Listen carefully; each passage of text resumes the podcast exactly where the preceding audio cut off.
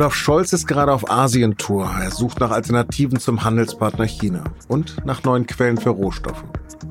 Beim anschließenden G20-Treffen auf Bali stehen die Folgen des russischen Krieges gegen die Ukraine im Mittelpunkt. Darüber habe ich mit Daniel Brössler aus dem Berliner SZ-Parlamentsbüro gesprochen, der den Kanzler auf Reisen begleitet. Sie hören auf den Punkt, den Nachrichtenpodcast der Süddeutschen Zeitung. Am Mikro ist Lars Langenau. Herzlich willkommen.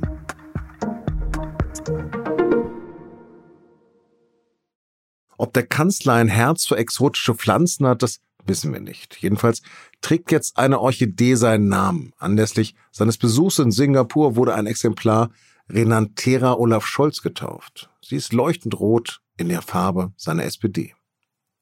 Dazu sollte man wissen, dass die Orchidee Singapurs Nationalpflanze ist und es dort üblich ist, Orchideensorten nach Staatsgästen zu benennen. So gibt es auch eine Dendrobium Angela Merkel und eine Dendrobium Frank-Walter Steinmeier.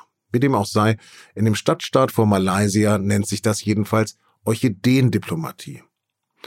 Und eine besondere Art von Diplomatie betreiben Olaf Scholz und Wirtschaftsminister Robert Habeck ja auch seit Monaten. Weltweit auch in eher ungewöhnlichen Ländern auf Achse, auf der Suche nach neuen Wirtschaftspartnern und Rohstoffquellen, abseits von Russland und China um Deutschland aus der Abhängigkeit russischer Energielieferungen zu lösen und sich langfristig wirtschaftlich nicht völlig von der Volksrepublik abhängig zu machen.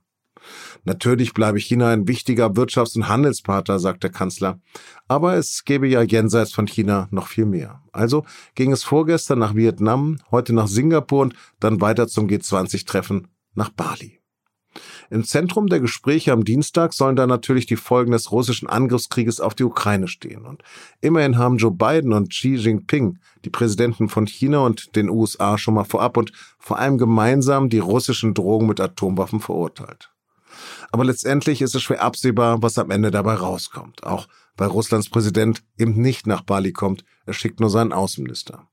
Das wird noch ein harter Ritt. Und ich glaube, das wird auch sehr viel von unserer Zeit und von unseren Anstrengungen auf Bali einnehmen. Auf diesen harten Ritt wird der Kanzler von meinem Kollegen Daniel Brössler begleitet. Und ihn habe ich am späten Vormittag, kurz vor dem Weiterflug der Regierungsmaschine nach Bali am Flughafen in Singapur, am Handy erwischt. Daniel, in Singapur ist eine Orchidee nach Olaf Scholz benannt worden. Schön für ihn, aber das war ja nun nicht das Ziel seiner Reise. Was will er denn in diesen Ländern? Naja, sein Hauptziel ist ja äh, der G20-Gipfel in Bali, aber er nutzt diese Reise für Zwischenstationen, äh, auf denen er äh, eigentlich zwei Botschaften hat. Die eine Botschaft ist, wir suchen Handels- und Wirtschaftspartner, und zwar äh, Handels- und Wirtschaftspartner über China heraus. Diversifizierung äh, nennt er das. Und wir suchen auch Partner in der Ablehnung des russischen Angriffskrieges gegen die Ukraine. Das sind eigentlich so seine zwei Botschaften auf dieser Asienreise. Lass uns doch mal kurz deklinieren, was für Reisen das sind. Das ist nach Vietnam, du bist gerade in Singapur und es geht weiter nach Indonesien, oder habe ich was vergessen? So ist es. Aber in Indonesien ist es der G20-Gipfel. Das ist jetzt kein wirklicher Besuch Indonesiens, sondern dort besucht er den G20-Gipfel. Er hat jetzt äh, Vietnam besucht. Ähm, da geht es vor allen Dingen um den Ausbau der wirtschaftlichen Beziehungen. Und äh, Singapur ist äh, auch ein wichtiger Wirtschaftspartner, aber da geht es auch um ein Land, das ähm, sehr nah an den westlichen Werten ist und zum Beispiel auch den Angriffskrieg gegen die Ukraine verurteilt, was die anderen Staaten hier in der Region eher nicht so tun. Singapur war ja lange eine Diktatur und Vietnam ist ja zumindest auch nicht eine lupenreine Demokratie. Warum diese Länder? Ich glaube Vietnam vor allen Dingen, weil man sich große wirtschaftliche Perspektiven äh, verspricht. Und ähm, es gehört eigentlich auch zu dieser Geschichte, die Olaf Scholz erzählen will, dazu zu sagen, ja, wir suchen Partner und das sind nicht alles mustergültige Demokratien, die sind zum Teil schwierig, aber wir können uns das auch nicht immer aussuchen, gerade wenn es auch darum geht, äh, Rohstoffe anderswoher zu beschaffen als aus China. Äh, da müssen wir eben nach Ländern Ausschau halten, wo das möglich ist. Äh, und äh, dass wir eben diese diversifizieren müssen, auch wenn es darum geht, Rohstoffe zu beschaffen, das ist eben eine Lehre, sagt Olaf Scholz immer wieder aus dem russischen Angriffskrieg gegen die Ukraine. Man darf sich nicht abhängig machen von einem Staat, auch nicht von China. Hm. Angesichts der Diskussion um den Hamburger Hafen und die deutsche Chip-Herstellerfirma, wie dringlich ist es denn wirklich jetzt für die Bundesregierung, neue Partner zu finden? Das ist dringlich, aber die Bundesregierung sagt auch klar, das ist ein Langzeitprojekt, äh, wenn man zum Beispiel äh, neue Handelspartner sucht und noch viel mehr, wenn es darum geht, Rohstoffe zu gewinnen, anderswoher dann geht das nicht ganz schnell, sondern das sind alles Projekte, die fünf, zehn, 15 Jahre dauern. Aber die Bundesregierung sagt, äh, Olaf Scholz sagt das, äh, Wirtschaftsminister Habeck, der auch jetzt gerade die Region bereist, sagt das auch. Man hat viel Zeit verloren, man hat das verschlafen, man hat sich zu abhängig gemacht. Äh, deshalb sagt die Bundesregierung, jetzt werden keine Papiere mehr nur produziert, sondern wir wollen das wirklich angehen und Unternehmen unterstützen, die diversifizieren wollen und auch die Abhängigkeit von China reduzieren wollen. Du hast das zentrale Wort eigentlich genannt, Diversifizierung. Aber sozusagen im Vergleich zu China sind diese Länder natürlich Zwerge. Kann sich denn Deutschland ernsthaft erlauben, sich überhaupt ein Stück weit von Peking abzuwenden? Ja, ich glaube, die Strategie lautet, ähm, das eine tun und das andere nicht lassen. Äh, Scholz sagt ja immer, äh, wir wollen keine Deglobalisierung. Es bleibt bei der Globalisierung. Wir wollen auch äh, weiter China als Handelspartner ist ein sehr wichtiger Handelspartner, aber wir wollen es eben nicht alleine auf China verlassen.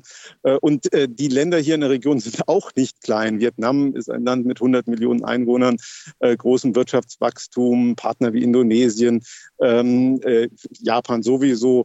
Ähm, also es gibt nicht nur China und ähm, das, was von der Bundesregierung auch bedauert wird, ist, dass man vielleicht in den vergangenen Jahren die Chancen in China sehr gesehen hat, aber nicht gesehen hat, wie groß die Risiken sind.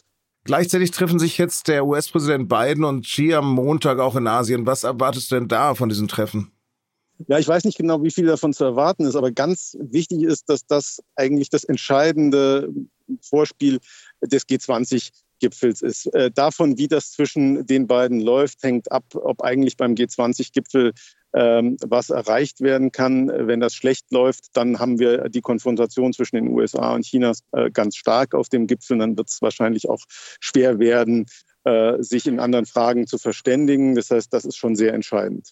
Mhm. Du hast es vorhin erwähnt, es geht weiter nach Bali. Was ist, steht denn im Mittelpunkt dieses Treffens der Industrienation G20? Die wirtschaftlichen Probleme der Welt, die Gesundheitskrise, das sind die Themen, die äh, äh, im Mittelpunkt stehen. Äh, wobei es so ist, dass die westlichen Staaten ganz klar sagen, Ur Ursache der meisten Probleme, die wir zurzeit haben, der Inflation, der Energiekrise, äh, ist der Angriffskrieg äh, Russlands gegen die Ukraine. Russland vertreten nicht durch Präsident Putin, der nicht kommt, aber durch Außenminister Lavrov ähm, hält dagegen. Und China äh, ist anzunehmen, hält eben auch dagegen. Ähm, Russland hat immer noch im Kreis der G20-Staaten einige Partner und Verbündete. Äh, und insofern wird es da ganz sicher eine Konfrontation geben. Ähm, Scholz klang jetzt so, als ob er ein bisschen enttäuscht ist, dass Putin nicht kommt. Wird also Lavrov dann alles abbekommen von ihm? Ja, also für, für, für Sergei Lavrov wird das sicher äh, kein angenehmer Termin. Enttäuscht Scholz hat halt argumentiert, es wäre gut gewesen, wenn man direkt äh, Putin hätte sagen können, äh, was man äh, vom russischen Angriffskrieg gegen die Ukraine hält. Und vielleicht hat er auch ein bisschen die Hoffnung gehabt, es könnte Ansätze von Gesprächen über eine Lösung geben, wobei man da in Wahrheit äh, sehr pessimistisch ist, dass äh, Sergei Lavrov hier eine große Rolle auf dem Gipfel spielen will. Er ist ja auch dann niedriger rangig als äh, die anderen äh, Teilnehmer des Gipfels, ist eigentlich nicht zu erwarten. Daniel, du musst jetzt in den Flieger. Herzlichen Dank. Ich danke. Tschüss. Am Sonntag ist in Istanbuls beliebteste Einkaufsstraße eine Bombe explodiert. Dabei sind sechs Menschen getötet und mehr als 80 zum Teil schwer verletzt worden. Inzwischen hat die türkische Polizei Dutzende Personen festgenommen, darunter auch eine Syrerin. Sie soll die Bombe nach Angaben der Polizei platziert haben. Laut diesen Angaben habe sie bei einer Vernehmung angegeben, von militanten Kurden in Syrien ausgebildet worden zu sein. Die türkische Regierung hatte bereits umgehend nach dem Anschlag die kurdische Arbeiterpartei PKK und die mit ihr verbündete syrisch-kurdische Miliz GPG verantwortlich gemacht. Mit dem Bürgergeld will die Ampelkoalition eigentlich Hartz IV ablösen. Nachdem der Bundestag der Reform auch zugestimmt hatte, hat der Bundesrat sie jetzt vorerst gestoppt und dort speziell die Länder mit Regierungsbeteiligung der CDU und CSU. Die wollen eine schärfere Gangart bei Regelverstößen durchsetzen. Eigentlich sollte die Arbeitsmarkt- und Sozialreform bereits zum 1. Januar kommen. Das wird jetzt eng. Die Bundesregierung will jedenfalls umgehend den Vermittlungsausschuss anrufen. Das Gremium ist je zur Hälfte aus Vertretern vom Bundestag und Bundesländern besetzt und soll nun eine Einigung aushandeln. Im Zusammenhang mit dem Krieg in der Ukraine hat die Bundesregierung am Montag zwei Verstaatlichungen vollzogen.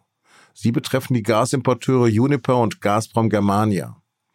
Die angeschlagene frühere Gazprom-Tochter heißt jetzt Securing Energy for Europe. Ihr droht nach Angaben des Wirtschaftsministeriums die Insolvenz. Und das würde die Versorgungssicherheit in Deutschland gefährden. Die Gasimporteure müssen derzeit für viel Geld kurzfristig Ersatz für russisches Gas beschaffen, um ihre Kunden weiter beliefern zu können. Das hat zu milliardenschweren Verlusten geführt. Am Sonntag rollt der Ball in Katar, aber was ich so höre, werden viele die Fußball-WM nur verschämt oder geheimlich gucken. Ist ja auch schwierig, Leidenschaft für diese gekaufte WM in einer, sagen wir mal, moralisch fragwürdigen absoluten Monarchie zu entwickeln. Zur Geschichte dieses kleinen Golfstaates empfehle ich Ihnen unseren Podcast Geschichte Daily. In unserem Podcast und nun zum Sport widmen wir uns der Frage, warum FIFA-Präsident Infantino gegen alle Ermittlungen immun zu sein scheint. Im Fokus steht dabei die Rolle der USA und ein ominöser Flug von Infantino nach New York. Ich verlinke Ihnen die Links zu beiden Sendungen in den Show Notes. Redaktionsschluss für Auf dem Punkt war 16 Uhr. Produziert hat die Sendung Justin Patchett. Vielen Dank fürs Einschalten.